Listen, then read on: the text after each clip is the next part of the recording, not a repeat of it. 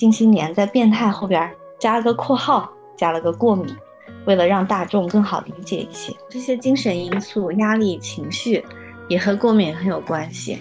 而且协和医院应该是最早创建这个变态反应科的医院。呃，我们科之前就带着团队做了大量的研究，发现夏秋季的划分发展为哮喘的那个概率就比较高。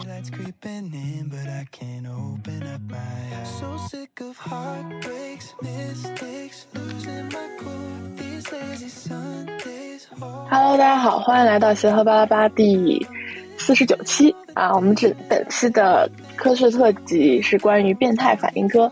我是最近刚刚被隔离在宿舍的 Coffee，我是每天害怕自己变黄马的小松。呃，我是呃长期反复出现过敏症状，包括皮疹，然后近期出现了呃最近干咳的大白鹅。哦，我是已经跑回家了的叔叔。好的，好的，呃，就是大家现在天南海北，反正就是因为各种疫情的原因，然后我们依然是线上录制。然后我们这次的科室特辑呢，我们特别邀请到了协和八的大呃师姐，然后目前是就职于协和医院变态反应科的贤贤兔，来和我们一起聊一下关于变态反应的那些事情。欢迎贤贤兔师姐，佳琪，欢迎师姐，大家好，谢谢大家邀请我来录这个。这个叫什么 播客？协和巴拉巴，协和巴拉巴。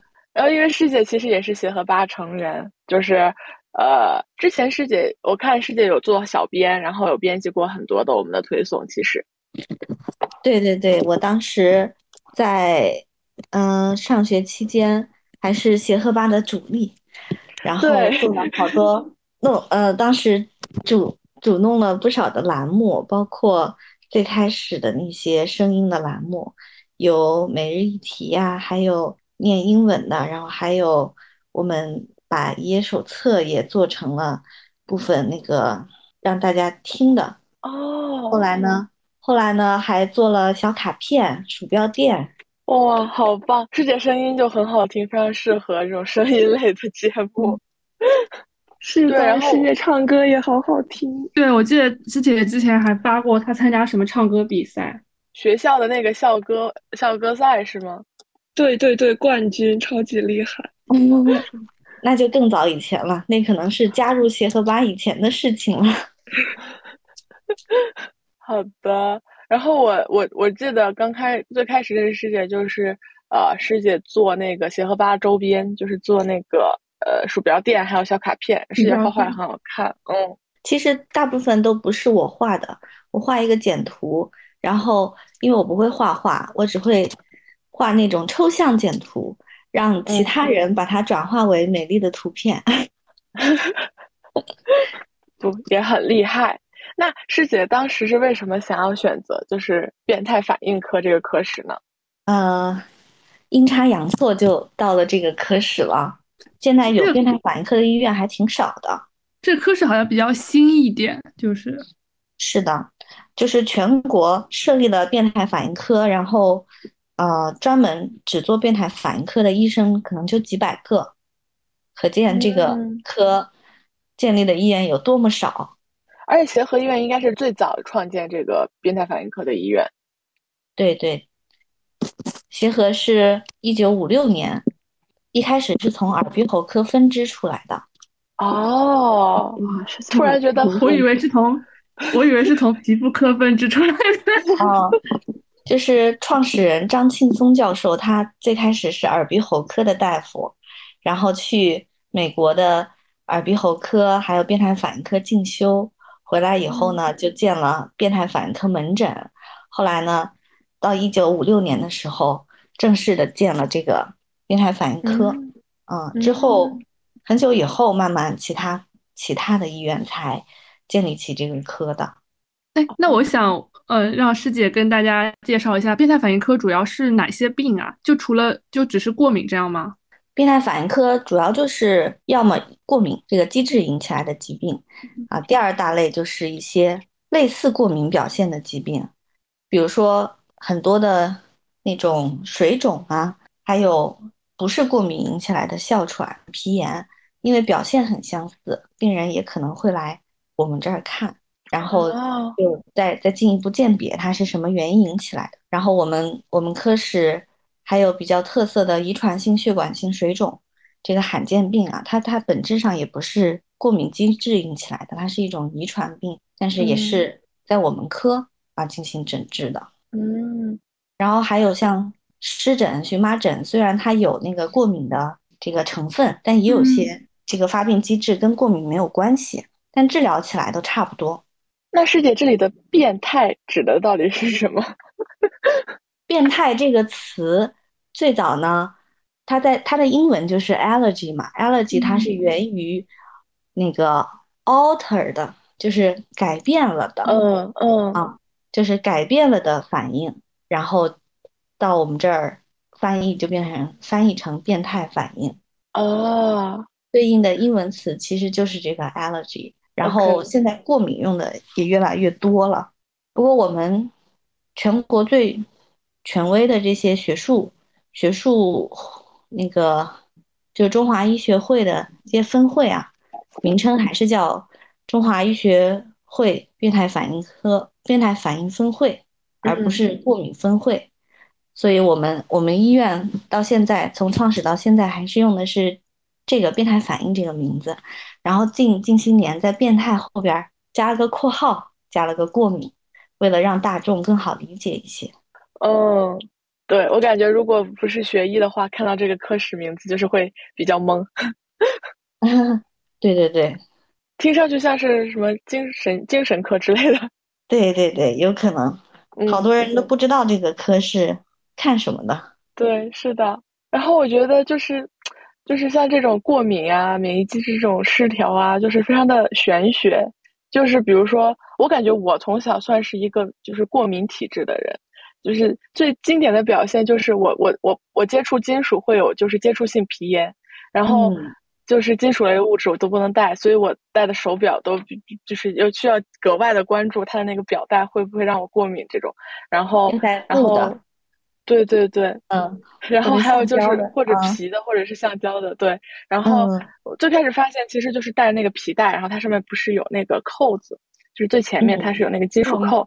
然后戴戴久了时间之后，发现为什么我的肚脐前方上方会一直破损，非常的痒，我就很很奇怪。然后然后当时非常的不懂，我就不停的用酒精消毒，我以为是不小心被我抠破了或者什么，然后就就越发的严重，直到后来我。意识到了可能和那个金属的那个纽扣相关，然后就把那个去除之后，然后它过段时间就自己好掉了。就是像这种过敏体质，它真的好玄学呀！就是它是一个遗传性的一种东西吗？过敏体质这个词啊，不是特别的规范，就是咱们在课本里啊，或者是就是学术定义上是没有这个词的。对，是的，对，就是一种倾向。我们我们。学界的大夫，有些人会很反对用这个词，但是也有些人会会这么用。我觉得就是一种过敏倾向，他就像一个人脾气不好，然后那那他可能对很多事情都容易脾气不好，然后他的孩子也容易脾气不好，就是 有这种遗传倾向和和个人对所有事情的这种这种态度是类似的，但是他他不是一个。很严格、很严格的一种诊断。嗯啊，当你对一些东西容易过敏的时候，你是容易对另一些东西也过敏，就更容易出现其他的过敏性疾病的。嗯，但不是绝对的。其实我本人也是一个严重的过敏患者。我对是指嗯，就我对各类的花粉呀、尘螨呀都是过敏的。然后在在。花粉季节跟我们科的这些病人表现也一样，不停的打喷嚏、流鼻涕、鼻塞，无法工作和生活，需要大量的药物维持。对，我就记得我们春秋季上课的时候，就我们班有会有些同学，就当时没有疫情，他们就会带着护目镜和 N95 口罩来上课，然后是的，教室里此起彼伏的喷嚏声。对，咱们之前在清华嘛，嗯，所以。我们也能感受到，在清华时候，那那些花粉季节的时候，大家的那个惨状。清华原柏 对原柏特别的多，所以在原柏的那个三四月份季节，清华的花粉症的病人是非常多的。我们科还去清华开设过一次义诊。对我有印象，就是去清华大学去开那个给大家做那个，呃，是做端贴还是点有做端贴的点刺实验吗？还是只是单纯的去问皮试和那个抽血的检查？因为皮试需要的医护的人力比较多，所以当天应该是填了问卷的同学，然后抽签抽了那么两三百人吧，几百人做这个皮试。然后其他都是抽血化验。哦，我们的大白鹅同学应该对这件事情深有体会。对我刚刚其实想说，就是我自己除了就像 Coffee 那种，它可能会有这种皮疹，然后自己可以观察到跟接触物有关系。我自己其实呃体验比较深的就是我的症状有一个累积的过程。我小的时候就是每年到秋冬季节都一定要去医院里面看皮肤科，然后吃上半个月一个月的氯雷他定，然后在外用严重的时候外用一点药膏，然后等到我到了大学，然后到了研究生，就开始出现了一些其他的症状，就是除了本身有这种皮肤过皮皮疹之外，就开始出现这种刺激性的干咳。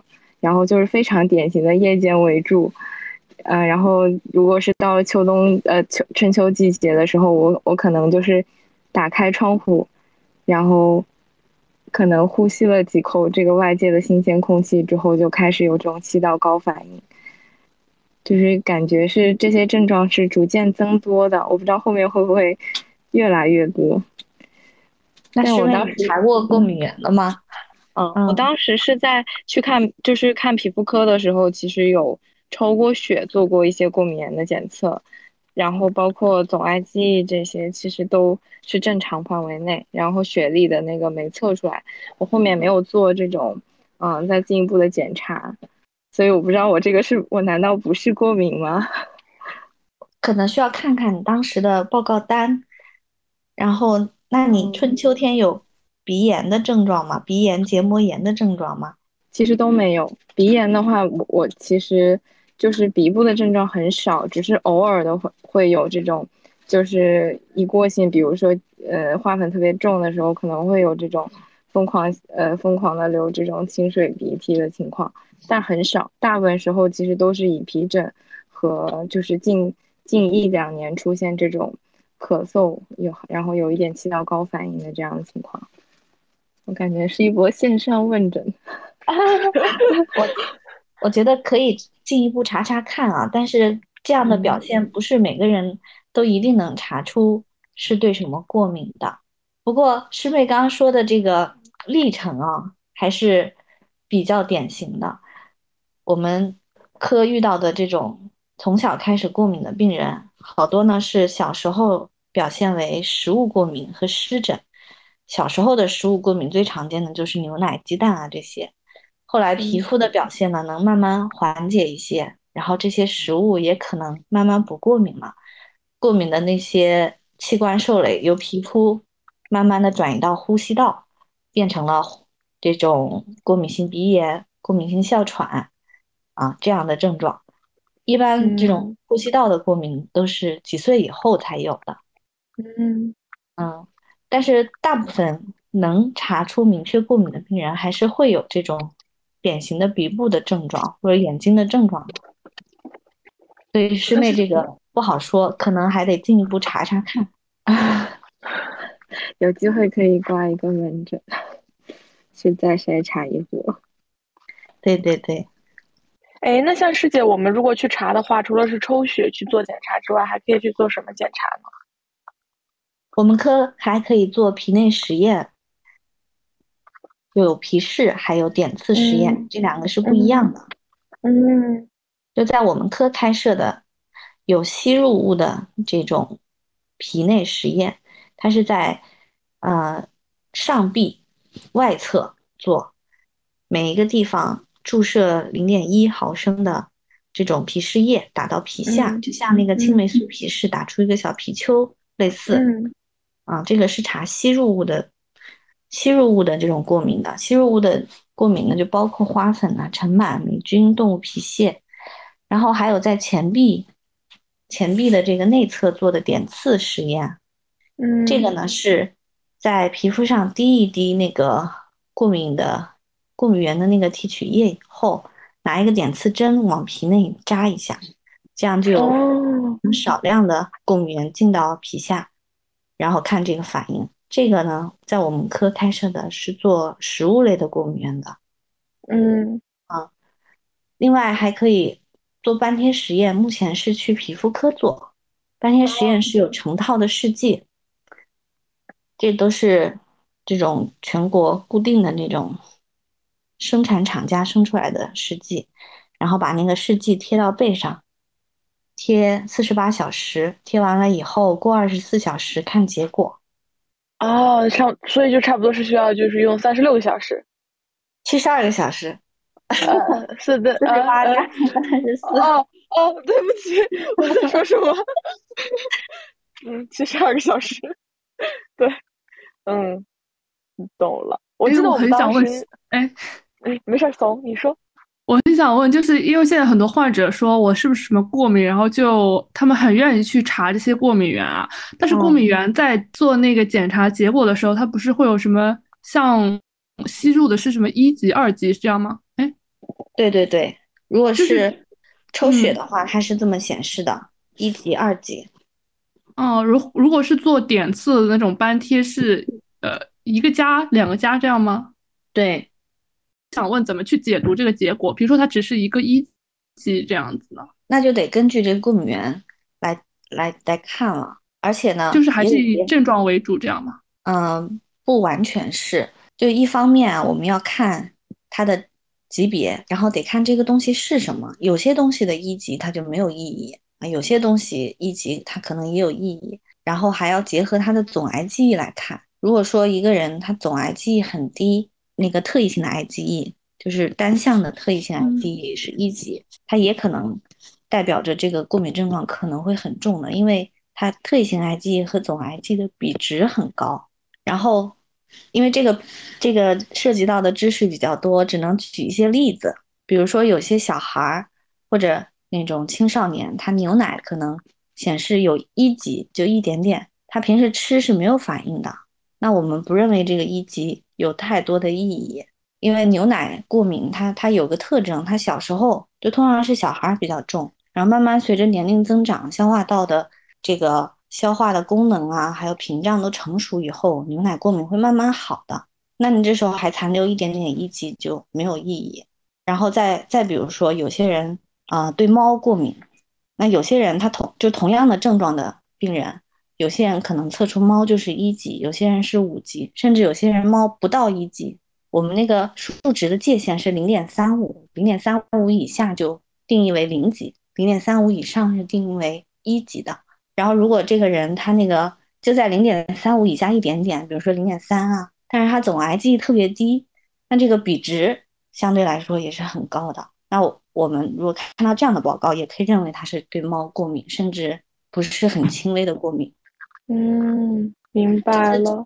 总癌记忆这个值的个体差异非常的大，报告单上会写着它是正常值是零到六十，但是我们我们我们特别不看重正常值。有些人呢是几百也很，我们认为也很正常。有些人他只有个位数，只有什么四啊五啊，嗯啊，那对于这种人来说，他如果单向的那个是零点三四，那肯定也是过敏的。所以就是还是要就是。就是个体患者独立分析，对，要结合各个指标，还有他的症状一起分析。为什么会会有这种差别呢？因为咱们这个肥大细胞上的那个受体，它不是会结合这个 IgE 吗？然后，当我们这个肥大细胞上结合的 IgE，再结合了那个过敏源以后，它才会脱颗粒啊。嗯嗯。如果说，如果说你一个一个特异性 IgE，它占你全身的 IgE。很少的比例的话，那那个它结合在肥大细胞上的比例也很低啊，所以这个比例特别重要，它它跟那个临床症状是很有关系的。嗯，明白了。那师姐就是像刚刚有提到说，其实像很多过敏性疾病，它可能都会经历一个从皮炎，然后可能慢慢到呃结膜炎、鼻炎，然后就发展到哮喘这样一个过程。那有没有说一些某些特定的过敏源，它可能发展成哮喘的可能性会更高一点呢？有的，有的，就是在北方地区这种花粉症啊，呃，我们科呃尹教授之前就带着团队做了大量的研究，发现夏秋季的花粉发展为哮喘的那个。概率就比较高，好多可能有一半左右的那个数值我也有点记不得了，可能有一半左右的患者，他在七八年内会进展为过敏性哮喘。七八年内哦，对对，但每个人不一样啊，有些人可能一上来就是哮喘啊，有些人可能这个一辈子都不会发展哮喘，但是的确是有不少比例的患者是会出现的。嗯嗯。然后跟这个过敏原种类很有关系啊，比如北京北方地区蒿属花粉就特别多，这类容易哮喘，还有绿草的花粉也容易哮喘。嗯，但是春天这个圆柏就是引起大家痛苦不堪的结膜炎和鼻炎，这个花粉呢发展为哮喘的比例要低一些，因为它的花粉颗粒有一点偏大，可能跟这个也有关系，然后也跟它们的致敏蛋白的。这些属性有关系哦，嗯，那比如说，如果一个人他确诊了，可能和那些对发展成哮喘相关性比较高的那些过敏源过敏的话，他需要去做脱敏治疗吗？还是只是单纯的控制症状就可以了？嗯，我们需要结合他现在的症状，以及结合他个人的意愿来决定。一般来说，如果他现在没有哮喘的话，我们是不会不会说一定要做脱敏的。但如果他现在已经有哮喘的话，一般我们会建议建议做脱敏。如果他没有哮喘，那就看他自己，一个是觉得药物治疗控制的好不好啊，第二个是看他自己对这个未来的焦虑的程度啊，还有就是他能不能坚持脱敏治疗。因为脱敏治疗是一个很漫长的过程，它是需要花三五年的时间，每周都要打针。对于那些症状轻微的病人来说，打针比这个症状还要麻烦，那就不去考虑了。还有对于那些啊去医院不方便的病人来说，可能也觉得打针处理这些轻微的症状很麻烦，那就不考虑了。嗯哎，师姐能给我们简单介绍一下脱敏治疗的一个原理和大致的过程吗？啊，脱敏治疗就是有两种，一个是皮下注射脱敏治疗，还有一个是啊舌下含服的脱敏治疗。但是目前呢，这些舌下。对，有舌下，但是我们医院目前只开展这个皮下皮下注射的。一般认为这种吸入物的脱敏治疗，皮下的效果比舌下的要好。然后它的这个注射的过程呢，就是每周要打两次针，要皮下注射两次，一直延续三到五年，甚至更久。为什么能起到这个脱敏的作用呢？就是在这个过程中，是从过敏原低浓度。慢慢慢慢的增加到高浓度，然后在高浓度一直维持，也就是呃根据这种注注射进去的东西的半衰期，让这个机体每天都接受到，几乎是每天吧，因为我们不是三天打一次嘛，然后几乎是一直持续的接受着这个东西的刺激，再加上这个接触过敏源的途径是不一样的，我们平时一般是吸进去，而这个是在体内直接缓慢的释放。所以，结合它的剂量和这个进入途径的不同，它能让这个病人慢慢对这个过敏过敏源的这个致敏下降。但不是说打完了他就完全不过敏了，只是说对他的这个过敏导致的症状会有一个明显的减轻啊，让他从一个高度过敏的状态变成一个比较轻微的过敏，就是耐受的状态。嗯。舍友喷嚏，ing。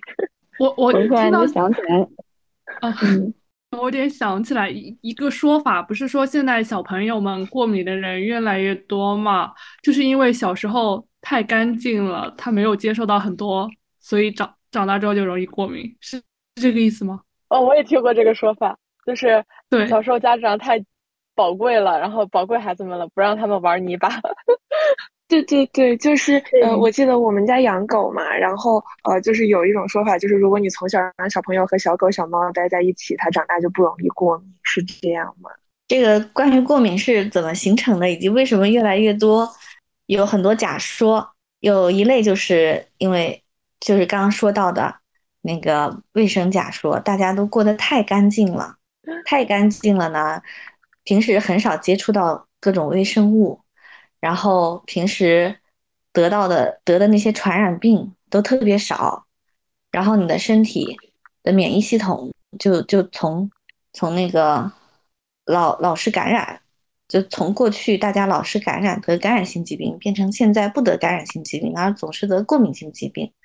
那那对于那些农村的孩子，接触大量的户外的各种各样的动物呀、微生物啊、泥巴呀，还有脏东西，然后老感染的就不容易过敏。还有就是像日本、美国那些非常非常干净的城市里。然后孩子过敏的发生率也很高，这这是一个方面。然后也有也有人认为是我们接触的各类化学物质太多了。现在什么清洗的那些洗涤剂啊、洗衣粉啊，然后我们平时那些消毒的东西啊，都有很多化学成分，也会引起我们这个机体的改变。嗯。其实我自己感觉，就是除了外界这种环境的因素，包括刚刚，呃，师姐说到，就是从小的接触到这些，嗯，可能致敏的这种环境，然后，呃，还有就是说这种新新，就是在这种工业发展之后的这种化学物品，我感觉我自己是会有。嗯，包括自己个人的因素，比如说我这阵子压力比较大，或者是总体的嗯状态会比较嗯紧张或者焦虑的情况下，我感觉我的免疫系统出现问题的概率就会非常大。是的，是的，这些精神因素、压力、情绪也和过敏很有关系，而且好多过敏的疾病，它的严重程度都是受这个影响的。嗯，我有过，还有一个，嗯，我接你说。这个问题太多了，大白鹅，你先说。哦，就是刚好刚刚就是怂姐讲到那个脱敏的时候，我想到我在内分泌科嘛，然后其实他们会定期会有过来做胰岛素脱敏的病人，因为有一部分人就是同时有糖尿病，然后又同时胰岛素过敏，需要使用胰岛素治疗，然后就会就会看就是看见他们整个做这个胰岛素脱敏的一个过程。就是我刚刚在说到就什么样的病人可能需要做这种脱敏治疗的时候，我当时脑子里砰就想到了这些这些人。嗯，这个药物脱敏就跟刚刚说的那种吸入物的脱敏又不一样了。药物脱敏呢，一般是要每天一直都用这个药，其实它它也是从低浓度到高浓度胰岛素这样注射进去，然后呢，它需要每天一直注射胰岛素，它才能维持它不过敏的状态。如果说这个病人他后来糖尿病怎么控制的好了，或者因为其他原因把胰岛都停了，未来又想用的话，又得从低浓度开始，慢慢的到高浓度，他就必须一直一直打这个胰岛素才行。很多药物脱敏都是这样的。我想说的是。我有过三次很严重的荨麻疹，都是因为我不知道是吃了什么还是遇到了什么，但我觉得好像都是每次吃了火锅之后，然后我就去跑步，在户外跑步，跑完之后我就全身荨麻疹。嗯，然后有一次就很严重的时候，就是跑完之后全身荨麻疹了之后，我吃那个呃过敏药已经压不住了，然后我就开始头晕、黑蒙，然后心跳很快、呕吐，然后我还去急诊了。然后，但是我也查不，当时好像还做过一些，嗯嗯呃点刺实验，但是也没有抓出来到底是什么过敏，哦，还是说一定要通过什么运动去激发一下这样子吗？你这个很可能是某种食物依赖的，然后运动诱发的严重过敏反应。但是这样的话，就是我单吃这个食物其实并不会过敏。对，是的，有可能是在从这个症状来看啊，首先考虑的是这种病，然后如果想。查清楚到底是什么的话，国内的试剂已经不能满足你的诊断需求了，因为我们国内国内批准的批准的在医院查的食物类的过敏原只有二十种差不多，然后是最常见的一些牛奶啊、鸡蛋呀、小麦、花生、大豆、鱼虾蟹，而且呢，不同过敏源就是比如说小麦啊，它里边是有很多很多的蛋白成分的，我们现在。测的这个总总的这个小麦，它是针对小麦整个提取物的一个一个均质化蛋白质，所以它它也不是说所有小麦过敏的人都能查出来。然后现在科研上有好多更新的试剂，它是针对小麦的不同的成分来进行查的。然后我们发现啊，某些成分它就跟这种小麦依赖运动诱发的严重过敏反应有关系。也就是如果你对其中的某些蛋白质过敏，代表你是患这个病的。啊，如果你你只是对另一些蛋白质过敏，可能说明你不是，呃，不是由小麦引起来的。然后除了除了小麦，还有好多其他的什么蔬菜啊、水果啊，也可能会导致啊这种食这种食物依赖运动诱发过敏反应。但那些蔬菜水果国内基本都查不了，都得用进口的科研试剂查。所以师妹如果想诊断清楚的话，一个呢可以看看。就是可以找我们科的大夫找用科研试剂查，然后第二个呢，批发实验也是可以的。就是正规开展这项实验的医院也不多，我们医院也没有正规开展，自己去做的话肯定有一点危险。嗯，嗯，松姐跑步可以叫上小伙伴一起。而且而且，师妹出现这种症状啊，我们是建议要随身携带急救药的。你知道这个急救药应该要准备什么吗？肾上腺素，肾上腺素是吗？对对，肾上腺素应该不能用，是不是？我见到国外有那种自救的那种肾上腺素，就是自己注射，打一针是吗？对，好像是有。对，给松姐下单。这涉及到一个概念，叫做严重过敏反应。我们科一般都会用严重过敏反应这个词。然后其他科一般用的都是过敏性休克这个词，嗯，啊，几乎只有我我们科的大夫会说严重过敏反应。这么说吧，就是我们有呼吸道，有胃肠道，然后有皮肤，这个是过敏最常见的部位。然后呢，就是全身的心血管系统这个循环，如果在这四个这四个系统出现了两个以上的过敏的反应。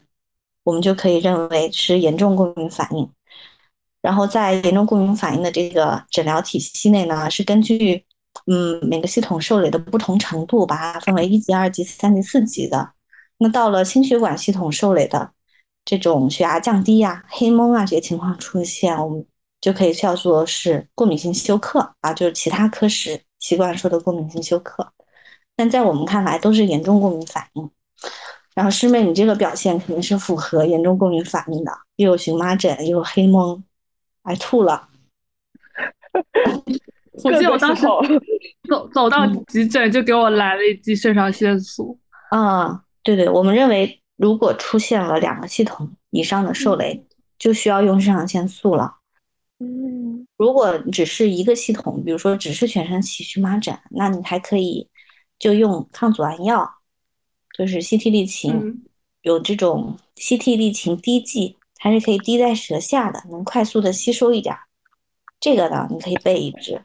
如果出现了这个症状，立刻在舌下含含着，然后含一会儿再咽下去，那它那个能起到起到缓解这个荨麻疹的作用。但如果你已经到休克了，就到这个 黑蒙了，说明血压可能低了，那这个肯定就不够了，就需要去打肾上腺素了。还有一些人会表现为那个呼吸困难、憋气，还可以就万托林，嗯，就是短效的那个肾上腺素受体激动剂的那个吸入。然后肾上腺素在我们国家就只有这种小的瓶子，这种制剂，那需要拿一个注射器把它吸出来。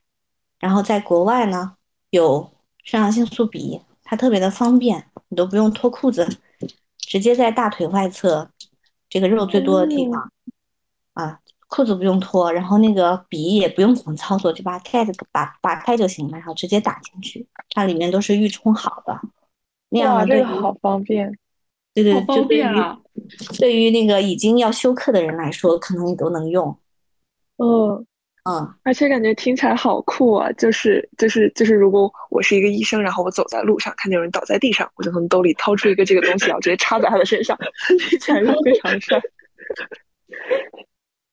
然后这种东西，一般呢，我们还建议病人备两支，因为有些人会有双向的过敏反应，就是你打了一支以后，然后恢复了，过了几分钟又来了，然后你就再打一支。哦，但是这个这个肾上腺素比的成本比较高，一般最便宜的也得一两千。哦，确实，支吗？是的，是的，好贵，而且保质期只有只有一年，所以你今年没有发作，你还明年继续再备两只。我我我感觉没发作，我都对不起这两千块钱。故意去诱发一下，故意吃火锅然后跑步回家，那是很危险的。虽然说很多人他发作以后能恢复，可是每年也都会有因为这样的病而死亡的病例。嗯，所以自己去诱发还是很危险的。是的。所以大家就是还是要去正规医院做正规的检查。对，感觉可以可以备一点什么西西利嗪的那个，对，就是滴舌下。哎，我想问，这种运动诱发的跟那种胆碱能性的荨麻疹是不一样的，是吗？不一样的，那种表现也不一样。一般胆碱能性的荨麻疹是那种小小的，就是那个荨麻疹小小的一颗一颗。哦，啊，你当时出现的。荨麻疹肯定是那种大团大团的，大团包一样的，连成一片的。一般来说，这种食物欲、食物依赖运动诱发的严重过敏反应，在中国最常见的诱因就是小麦啊。嗯。然后第二大类常见的是蔬菜类的、水果类的，那这个就很多了。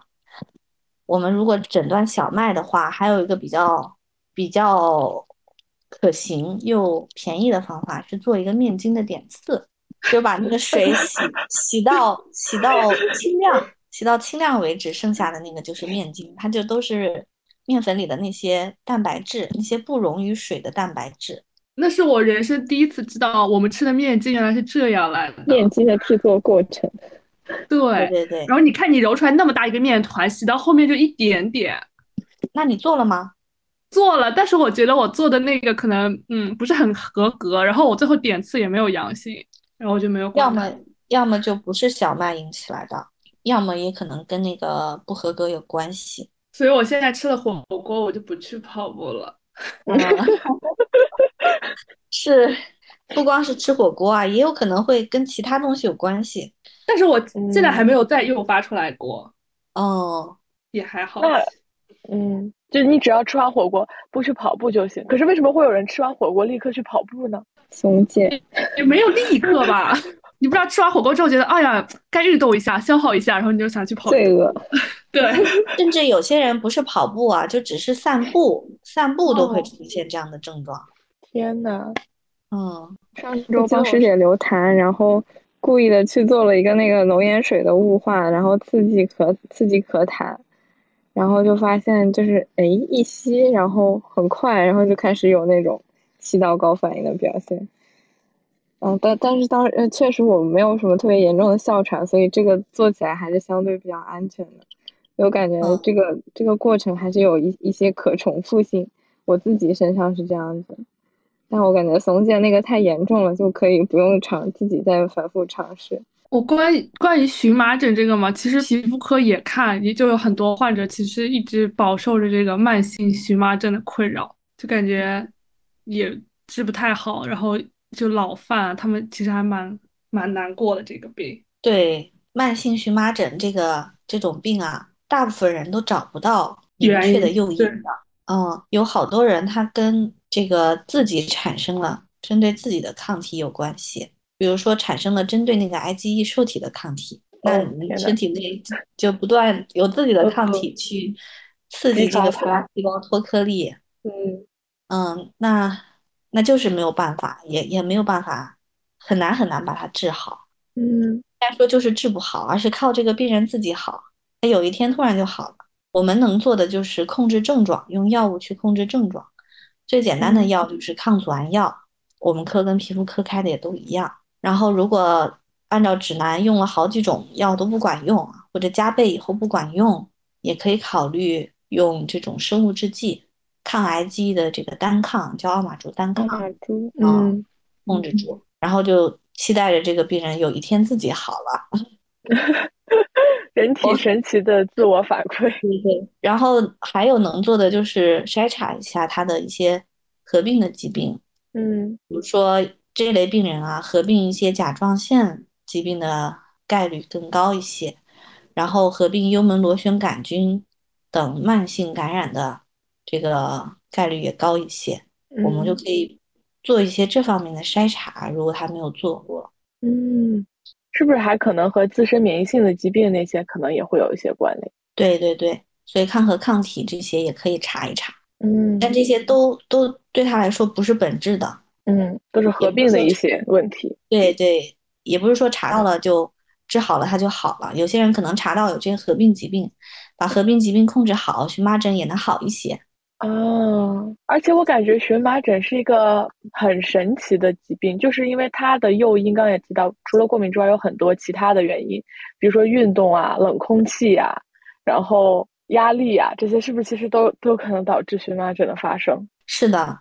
荨麻疹这种慢性荨麻疹就分为自发性的，还有人工性的。人工性的就包人为性的就包括这种物理的物理的刺激，比如我们划一下身上就起一道，或者是哪里遇冷遇热了啊，这些能找到原因的，那就尽量避免这些原因就行了。那种完全找不到原因的，你就躺在那儿没有任何刺激就起的，就叫自发性的荨麻疹。那他们这种也是不可预知的，是吗？就是突然就起了，对，不可预知的，可能好多人在晚上出现的频率会高一些。嗯啊，但是这也要跟跟像师妹之前出现那种跑步后的荨麻疹鉴别。有些人会以为自己也是慢性荨麻疹啊，但其实他可能跟这个食物有关系，跟吃东西有关系的。嗯，我记得我。小的时候有一次很严重的荨麻疹，急性荨麻疹吧，应该算是。他就是我，我到现在都不知道到底是什么原因。就是小的时候第一次回老家，可能诱因是茉莉花还是什么，反正就是买了一束茉莉花，然后一直臭美戴在自己的脖子上。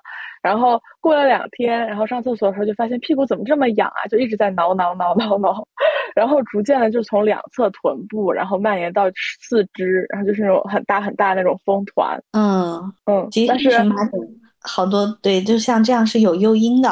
嗯嗯，常见诱因有感染呀、药物啊、某些食物啊，或者其他的一些特殊的物质引起来的，然后过那么几天就好了。对。但是我那次就是他拖延了很久，就是我也不知道为什么，就呃大概一个月，然后他还没半个月之后他还是没有好，然后就我爸妈也很担心，然后就去医院，然后还用了激素，然后大概用激素还用了冲击了一段时间，然后大概过了就是整个那个暑假，我印象中都是在与他做斗争。嗯，六周以内的还是还是算是急性的。嗯嗯，然后后续对，所以到现在都不知道为什么，很神奇。小时候就不好追溯了，对，也可能跟除了那个茉莉花，也可能当时你有接触其他的东西，只是比较隐秘，所以没有感觉。哦，嗯，也很难判断每一次的那个急性荨麻疹是什么原因引起来的，因为好多原因都看不见摸不着。嗯，但是治疗方面呢，都差不多。哎，现在抗组胺药是不是也有很多比较新的呀？也有一些，比如说卢帕他定。我感觉我们最常用的还是。氯雷他定对，有氯雷他定、西替利嗪，然后还有在这两个药前面加一点字的，什么地氯雷他定啊、左西替利嗪啊、菊地氯雷他定，然后然后还有各种那种斯汀，然后还有第三代的呢，有卢帕他定，这个在我们医院的外购药房可以买。它是有什么特殊的优势吗？它效果可能会稍微好一些。哎，我记得之前还看过说招就是。临床试验是注射用的西替利嗪哦，那好像有有科室开展，比如我记得皮肤科好像有开展。那像小朋友，我想问哪些药小朋友可以用啊？因为其实小朋友过敏的好像也很多。哦，西替利嗪有滴滴剂是吧？对，是小朋友可以用的，可以用的。西替利嗪能用的那个范围最广。一般小孩儿我们用西替利嗪还有氯雷他定用的比较多。西替利嗪有滴剂，氯雷他定有糖浆。我还有一个问题就是，我之前有一个朋友，呃，他好像要备孕，但是他又有慢慢性荨麻疹，然后他就来问我，那如果在怀孕的过程中又诱发了这些荨麻疹，那那些药都能用吗？西替利嗪还有氯雷他定，它都是妊娠 B 类药啊。妊娠逼类药呢，理论上来说，孕妇是可以使用的。哦，啊，就是孕妇慎用，没有人体的实验来来来证明它特别特别没有害处，但是动物实验是有的。不过我们一般呢，对于孕妇啊，都是认为她如果能不用就不用，尤其是早孕期。那如果她真的出现了比较严重的这种呃症状的话，她可以怎么控制呢？啊，如果真的是实在是受不了的，那就只能用用这种药了。在实在没有办法的情况下，用这个 B 类的药也是可以的。明白了。像我本人也用了。师姐是不是也快到？哎，到到还没有到？我还有两周就到预产期了。哦，好棒！哇哇 哇！天哪，这是第二个 baby 了。是的，是的，第二个小 baby，期待。我们今天线上原来还有一个 小 baby 在听着，对，有一个听众。嗯，西替利嗪第一剂最低的使用年龄是一岁，一岁都能用。其实对于孕妇来说还是相对安全的，嗯，尤其到了中晚孕，胎儿也比较稳定啊，也不不容易窒息的时候，你用一些应该还是很安全。嗯，然后还有奥马珠单抗，也是妊娠必备药，所以理论上来说，如果孕妇有这种抗组胺药无法控制的荨麻疹、哮喘，那用奥马珠单抗也不是不行。嗯。嗯，但但但是奥马珠单抗是不是很挺贵的？挺贵的，而而且也是有这个孕妇能不用能不用就不用就不用。奥马珠单抗一支是一千四，然后好多好呃，一般荨麻疹都得用两支一次啊。然后如果是哮喘类的疾病，还需要根据它的总癌机忆去计算这个药物的用量，有些人可能得用三四支，就更贵了。那他能进医保吗？现在现在北京医保呃能报销的这个奥马珠单抗的适应症是就是中重度的持续性哮喘，并且用一些常规的药无效的，荨麻疹肯定是自费的，太难了。哎，现在这个真的是，看以后适应症能不能增加，以及药物能不能降价，还有会不会有国产的出现？嗯，我一想到就是我说一个关于这个。新冠，我记得我之前 前一段时间看见那个之前来过我们播客的那个儿科的师兄，他转过一篇推送，就是说，呃，因为疫情这三年嘛，所以很多小孩子他刚出生开始就戴口罩嘛，而且在家里为主，在他这个免疫系统发育的过程中，没有接触到很多外界的东西，所以以后如果真的长大的话，会有很多问题。嗯，有可能需要之后研究研究，看会不会以后发生其他的。感染和过敏的概率更高呢？嗯嗯，需要长期随访。对，现在确实有很多越来越多的呃研究人员提出可能新冠带来的次生灾害吧，就是包括心理啊，然后生长发育这些，但是还现在目前时间也都还很短，还需要更长期的研究去证明一下这些事情。是，这个话题就很敏感了。是的，我们及时收住。看看大白鹅还有没有什么需要求医问药，叔叔有没有求医问药的环节？我感觉我听完之后，就是真的是好多干货，以及我的思路变得很清楚。我刚刚打开手机翻了我那个 A P P 上面之前的化验单，因为它找不到我，就太太久远了，就看不到总癌基的那个结果。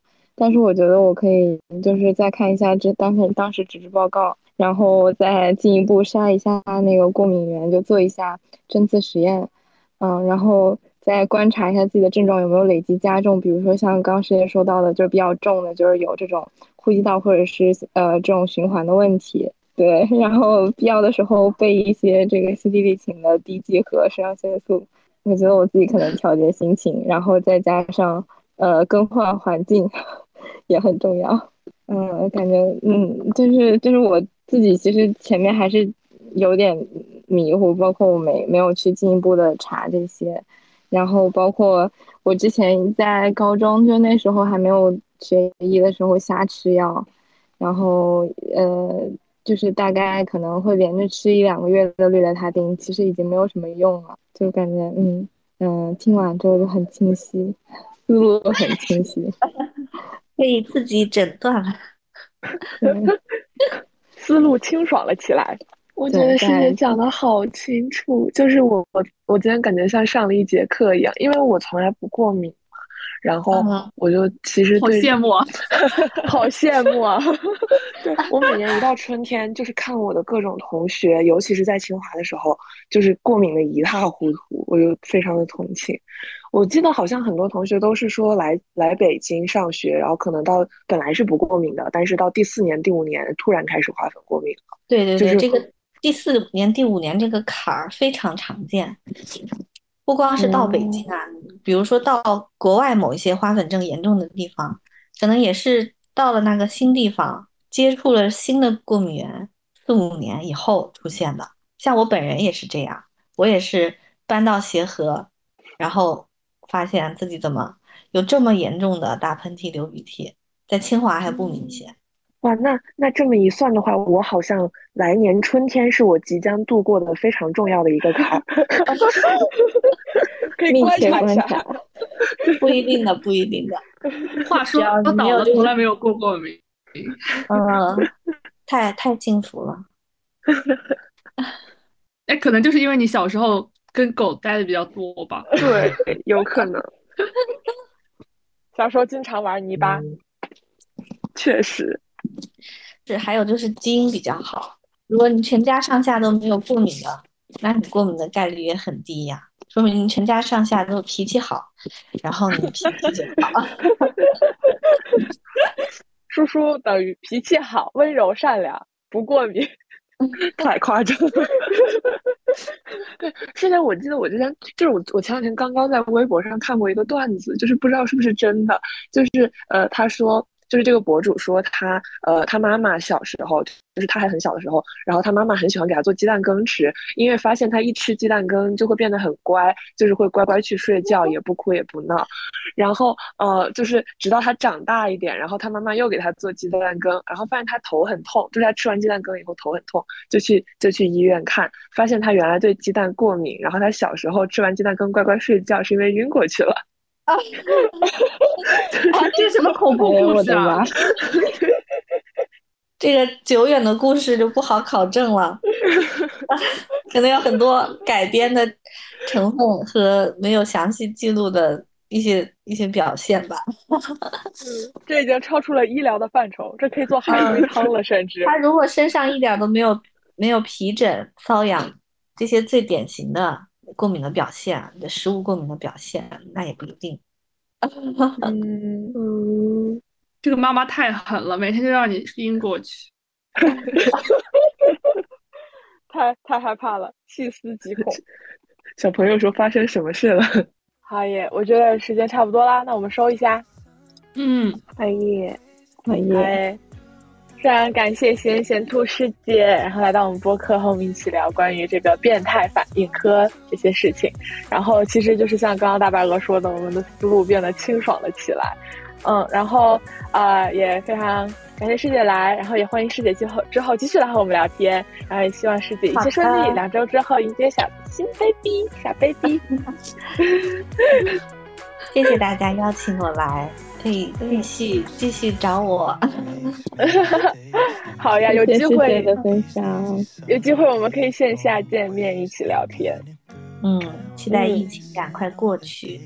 是的，好耶，那我们这期节目就到这里啦，我们下期再见，拜拜，拜拜，拜拜。